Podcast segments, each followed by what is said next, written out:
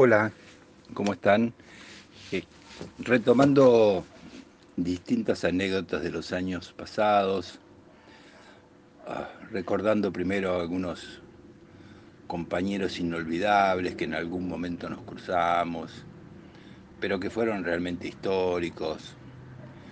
Eh, en el caso de, de Cacho, Cacho el Cadri, este, eh, de los primeros de la resistencia peronista, eh, que se juntaban en el centro, con imágenes eh, prohibidas de, de, Perón ahí para armar, buscar roña y, y pelearse con los milicos. Este, y bueno, después terminó en el 68 una experiencia de Taco Ralo bueno, cayó, cayó en Cana, era un tipo muy querido, lo mandaron ahí en Cana Norte a todo ese grupo. Después en los 70 cae el primer grupo originario de, Montoneros en Córdoba y mm, lo llevan ahí malherido a Ignacio Vélez, con el cual también después nos vimos y él contaba que cuando llegó eran de otra, no, compartían organizaciones, este, eh, Cacho estaba en la FAP y, no tenía nada que ver con, con Montonero, pero es compañero más herido, entonces Cacho, que tenía un prestigio, dijo, acá hay que cuidar al compañero herido, y bueno, le hizo todo el aguante hasta que pudo recuperarse Nacho eh, Cacho, un tipo genial, después en el 73 él tenía buena relación con, con Perón, peronista de la, de la primera hora, pero era sumamente progresista. Intentó mediar entre los desacuerdos que había entre Perón en ese momento y la juventud eh, más este, ligada también a, a Montoneros, a Fari, a otras organizaciones, hizo lo posible, este, pero bueno, un tipo tan valioso iba a ser atacado obviamente desde la derecha en forma tremenda, así que bueno, lo, empezaron a acosar, este, la AAA, bueno, lo quería liquidar, eh, bueno, no, tuvo otra forma que exilarse, ¿no? Se fue para Francia, ahí donde estuvo trabajando de de sereno, en, teatros franceses, pero siempre desde Europa tratando de este, condenar a la, dictadura y armar grupos de, resistencia afuera. Bueno, luego cuando vino la democracia, él volvió, escribió algún libro contando un poco su historia, su forma de ver y sus críticas también hacia los movimientos juveniles de la época. Él era muy franco, muy directo. Y bueno, se había empezado a trabajar, este, algo con Pino, empezó a hacer algo de cine, llegó a hacer una película del Che, él tenía una ficción coronaria, no debería andar por lugares altos, bueno. Pero antes de eso eran los años 80, este, un grupo de compañeros nuestros eh, que todos buscábamos conseguir este, cosas didácticas para enseñar en la militancia de los barrios que teníamos allá en, San Martín y bueno, mediante algunos contactos este, había un depósito donde había películas históricas y que tenían que ver con, con la militancia, que estaban en un sótano ahí a unas cuadras del Congreso, qué sé yo. Bueno, resulta que van un par de compañeros a, buscar ahí eh, alguna película así prestada para llevar este, al barrio y poder pasarla ahí a la gente del barrio. Y cuando entran ahí estaba el que los atiende, el único que atendía el sótano ese, que era una cosa totalmente oscura, insalubre, era el cacho. El cacho estaba trabajando ahí de, atendiendo ahí a los que venían a buscar alguna película histórica y qué sé yo. Bueno, él después se fue para el norte y ahí le, agarró un infarto, se murió re joven también el cacho dejó, bueno, muchísimas enseñanzas, apareció en films que, se hicieron en la época, luego se hizo una película sobre él, hoy es una agrupación este, que lleva su nombre, bueno, nada, un bronce, el cacho, este, un ejemplo de, militante también, ¿no?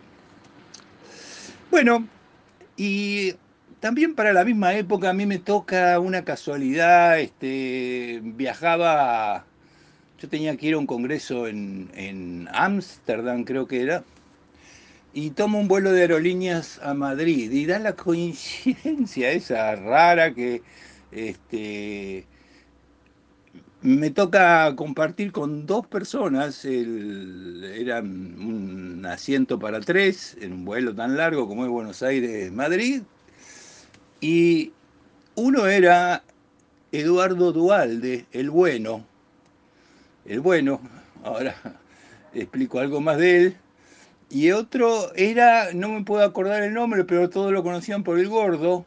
Y el gordo era un militante que tenía que ver con la cultura, que estaba encargado de, de, la conexión entre los grupos militantes y la cultura, y justamente estaba yendo él a, Madrid porque había un festival de cine en, la, en España, en la localidad de Huelva, y él estaba yendo para allá.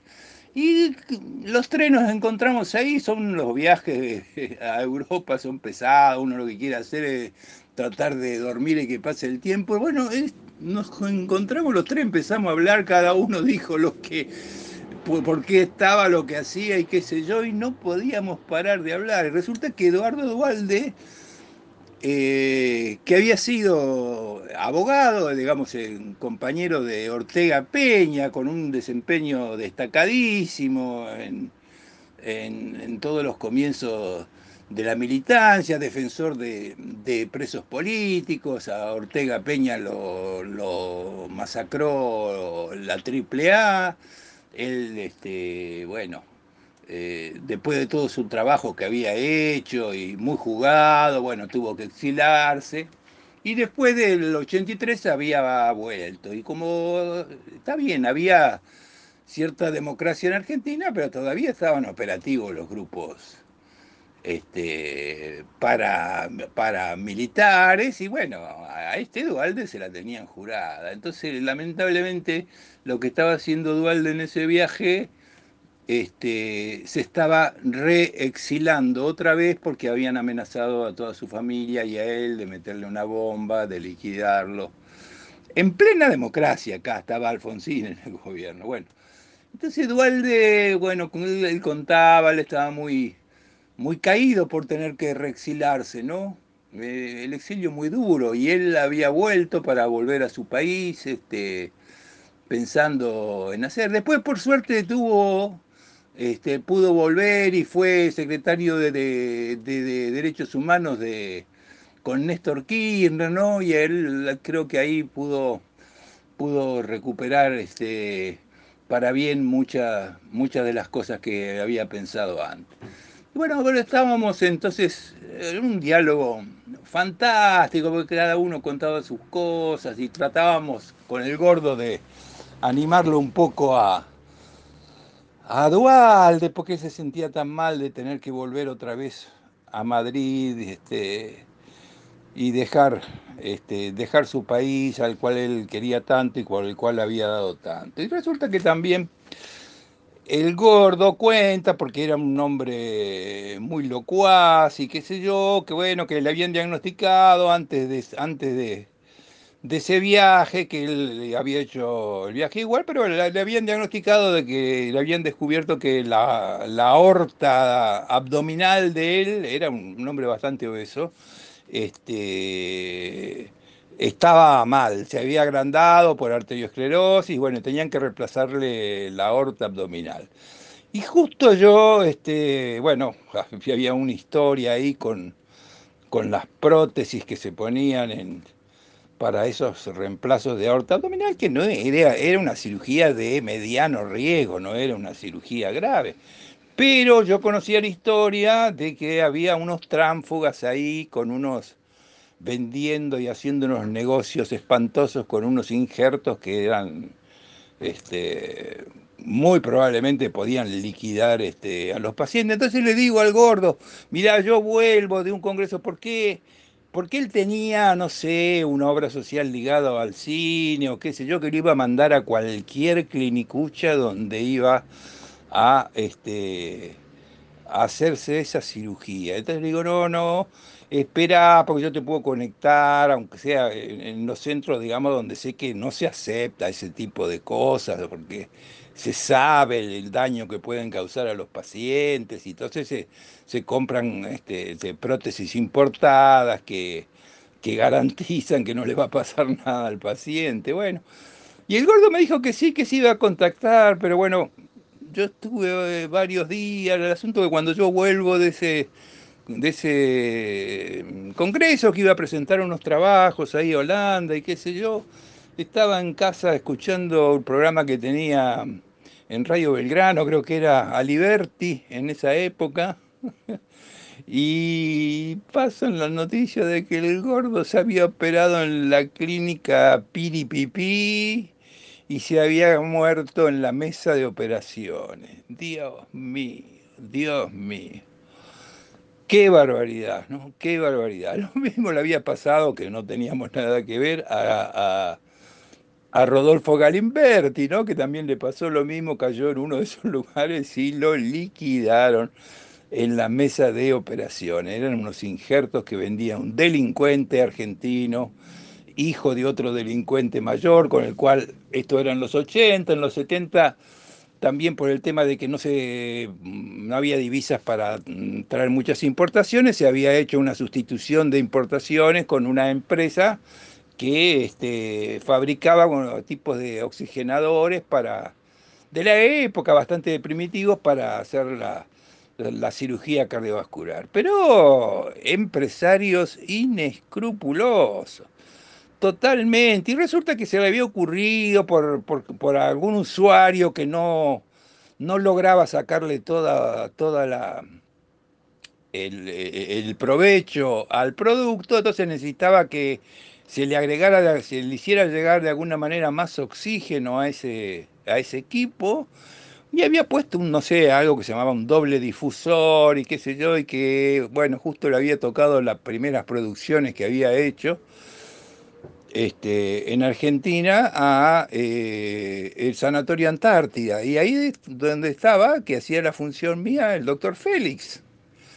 Y bueno, sale, hacen creo que los dos primeros casos y bueno, producen este, complicaciones neurológicas en el paciente. Félix era muy inteligente, inmediatamente se da cuenta del cambio que se había producido en ese producto, entonces ve que el tamaño de las burbujas eran grandes y eso entonces no podían ser eliminadas y eso pasaban a la circulación y hacían embolia aérea en los pacientes. Bueno, por suerte a mí yo tenía todavía partidas viejas y qué sé yo, lo voy a ver al tipo este este, a su fábrica, a su laboratorio, le digo, mire, mire acá, el doctor Félix acaba de, descubrir esto, ¿no? No se puede, esto no se puede comercializar, esto es un desastre, va a liquidar gente y el tipo me lleva a una sala donde había ya fabricado, no sé cuántos, 200, 300 unidades y, y me dije,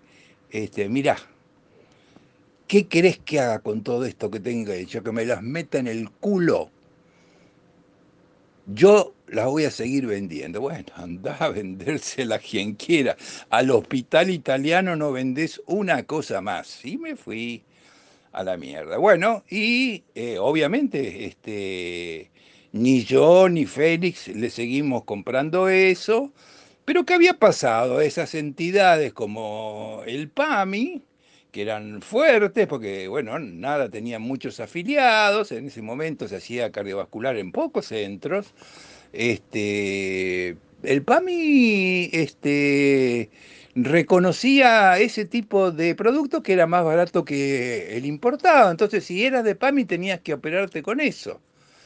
Y entonces yo fui y les dije a todo el equipo de cirugía de ahí que yo de ninguna manera iba a ser cómplice de eso, Así que, o se le decía al PAMI que se admitiera este, eh, un oxigenador probado internacionalmente o que no se atendiera y no se le hiciera cirugía a los pacientes de PAMI hasta que no cambiara eso. Y eso para el hospital era una decisión difícil porque en ese momento el PAMI representaba una cantidad de pacientes importantes. Bueno, así que tuve muchas presiones internas, no, yo me mantuve firme, por supuesto no fui el único, hubo profesionales que me apoyaron y todo eso.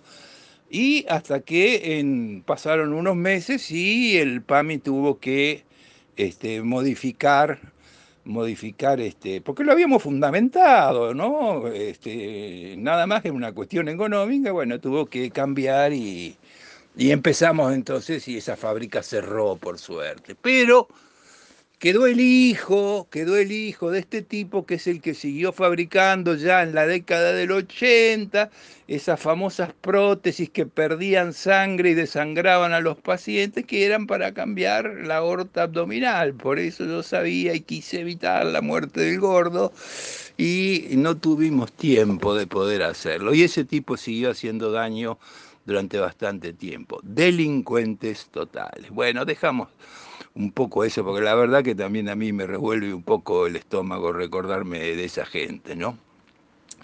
Después pasó a, a otras cosas también que tienen que ver con esto. Hoy no es un día muy, este, muy bonito para, para recordar estas cosas, pero también hay que decirlas, ¿no? Porque forman parte también de la historia.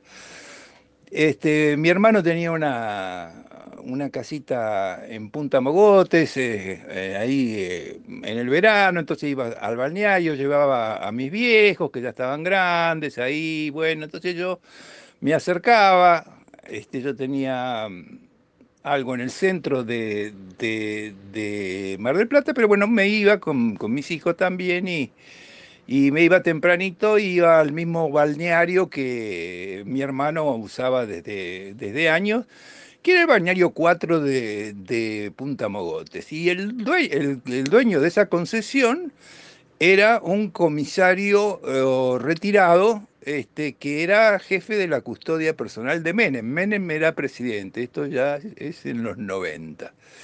Bueno, y este tipo, bueno, típico comisario, qué sé yo, el hijo era futbolista de la primera número 9 de, de, la primera de, de Vélez Arfield. Por lo tanto, estaban los jugadores de Vélez Arfield ahí en, la, en las carpas, estaba el Tigre Gareca, que era el técnico, que se bueno, nada, hablábamos de fútbol, qué sé yo, pero él también me contaba, pero ¿de qué pasaba? Yo iba temprano porque a mí no me gustaba mucho cuando estaba toda la gente en la playa, a mí me gustaba ir a ver el mar.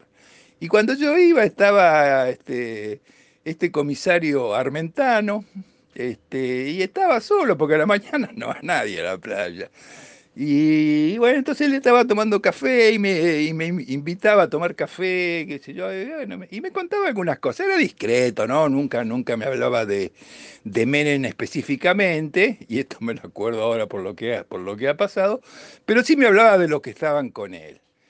Y entonces me decía, dentro de un rato vienen los garroneros, ¿no? Y los garroneros era el círculo chico de Menem y entraban a caer, ¿no? Y caía Coan, caía este Fernando Niembro, ¿eh? que él es el relator deportivo, pero el padre había sido un sindicalista nefasto de la derecha peronista, este Dromi, bueno, y varios más que ahora no me acuerdo. Y estaban ahí, le iban de garrón y le usaban las carpas ahí del balneario este. También venía Eduardo Dualde el malo, pero Dualde no, no, no era del círculo íntimo, así que él venía, jugaba al padre, qué sé yo, hacía sus cosas con su gente y después se iba, ¿viste? No, no, no, no era de esa, de esa, de esa mesa chica. Pero con Dromi, este, ustedes recuerdan a Dromi, ¿no? Dromi fue el, del eh, ministro este que participó de las privatizaciones que tuvo el fallido ese grande que dijo todo lo que deba ser, este, todo lo que no deba ser, eh, que deba ser del Estado, y no tiene que ser privado, será privatizado, algo así dijo, ¿no? Bueno, fue la realidad, ¿no? La realidad del desastre que hicieron y que cambió, cambió radicalmente el país, ¿no? Bueno, este tipo, eh, Dromi, yo justo mi viejo cuando era joven le gustaba ir a, jugar este, a las cartas, al, ¿cómo se llama? El punto y banca, ahí, al casino, pero claro, ya estaba re viejo, no tenía un mango, era jubilado. Bueno, pero yo para hacerle alguna cosa que le diera alegría en su vida, ¿no? Ya siendo ya bastante mayor, cerca de los 80, qué sé yo, este, lo llevaba. Y entonces le, le daba unos pesos, lo hacía sentar en una silla, le compraba una copita de whisky y él se pasaba ahí unas horas. Y como yo me aburría por ahí, entonces me iba a ver este, cómo jugaban los, tipos que jugaban fuerte, ¿no? Em, a la ruleta. Y de golpe me encuentro que en la sala especial estaba este tipo Dromi junto con un diputado radical que mi pésima memoria este, no me hace acordar del nombre ahora, pero todo el mundo se va a acordar porque cuando fue el gobierno de De la Rúa y la Alianza, eh, eh, hicieron el corralito y los primeros que salieron a, manifestarse y a cacerolear en, en, la quinta de Olivos, porque se estaban quedando con la plata, eran los pobres jubilados que tenían sus pocos ahorros ahí en el banco y entonces la gente estaba desesperada. Entonces salía este diputado que no sé si tenía algo que ver, así como secretario de, de, la Rúa, entrando en la Quinta de Olivo y sale por la televisión él abrazando a esta gente que estaba caceroleando, a los viejitos, diciendo, quédense tranquilos, acá nadie les va a robar nada, todo se va, todo les van a devolver hasta el último peso, y siguió diciendo, diciendo, bueno, ese caradura radical junto con Dromi, estaban en el casino central de Mar del Plata, en la sala especial, pero yo no, la verdad que había visto a, muchos ahí estar jugando. Bueno, estos sacaban eh, esto para mostrar, la impunidad, ¿no? Sacaban unas placas, esas cuadradas que se usan para cambiar fichas, no sé, o sea que son placas grandes, son para, no sé, poner en alguna chance o para sacar las fichas para jugar a la ruleta. Bueno, estos dos tipos las ponían en el paño, no sé lo que valía al precio de la, de la época, pero llenaban de esas fichas cuadradas todos los números que querían apostar. Y era una competencia. Ellos se llamaban, Dromi creo que era Roberto, me parece el nombre, y no me acuerdo el del diputado radical. Se llamaban por los nombres de pila. Teóricamente el radical era oposición de ese gobierno. Bueno, ahí eran amigotes y se mataban de risa cuando ponían no sé, miles y miles de pesos a cualquier número y le salía cualquier otro y, se le, y el, el, el, croupier retiraba todas esas fichas cuadradas. Era una impunidad, era como si estuvieran tirando desde un avión dinero hacia abajo y este era el ministro que estaba privatizando y el otro era el radical que lo tenía que controlar en el Congreso. En ese país estábamos viviendo, eso fueron, es una imagen, ¿no? Para mostrar los 90 que fue tan, tan dañoso, ¿no es cierto? Tan dañoso y también que no solo desde el poder, sino que se cambió, cambió la mentalidad eh, de muchísima gente generando un individualismo tremendo, concepto así de que el Estado no servía para nada, que no había que pagarle al Estado, y fíjense que lo estamos sufriendo hasta hoy. No hay conciencia social mayoritaria en ninguna de las escalas este, sociales ni digamos las escalas empresarias o los comerciantes, como que lo, este, lo que le pagan de sus ganancias al Estado tiene que servir para toda la sociedad. Yo me acuerdo que cuando había ido en, algunos de los tantos viajes a, a Italia, éramos un grupo grande, estaba con el turco José y la compañera de él, no sé, tenía un dolor, no me acuerdo de qué, si de muelas o de qué, y entró en una farmacia italiana a comprar nada más que un, que un remedio para la muela, o algo así, algún analgésico. Y bueno, nada, o sea, algo de muy poco dinero. Y bueno, lo, lo pagó en efectivo, este, y salió rápido, nosotros estábamos esperando en la puerta, y sale esta, este, eh, la compañera del gordo José, este, con su medicamento, y de golpe sentimos una gritería, de, un griterío desde adentro de la farmacia, que sale una mujer con, a los gritos, gritando, la rechebuta fiscale, la rechebuta fiscale. No se había llevado la boleta que decía que había pagado, no sé, las pocas liras que valía lo que se había llevado. ¿eh? Miren cómo era el sistema en Italia, que era un problema serio para el comerciante que el cliente no se llevara la boleta. A ver, vayan a comprar algo a cualquier comercio y fíjense si el que se lo está vendiendo, a menos que ustedes se lo reclamen con mucha vehemencia, no le va a dar un ticket para nada. Y ese es el ¿no? No pagarle al Estado. Así el Estado no puede hacer lo que tiene que hacer, que es ocuparse de lo que tiene que ocuparse y generar un sistema igualitario o por lo menos disminuir la desigualdad y poder ayudar a los que lo necesitan.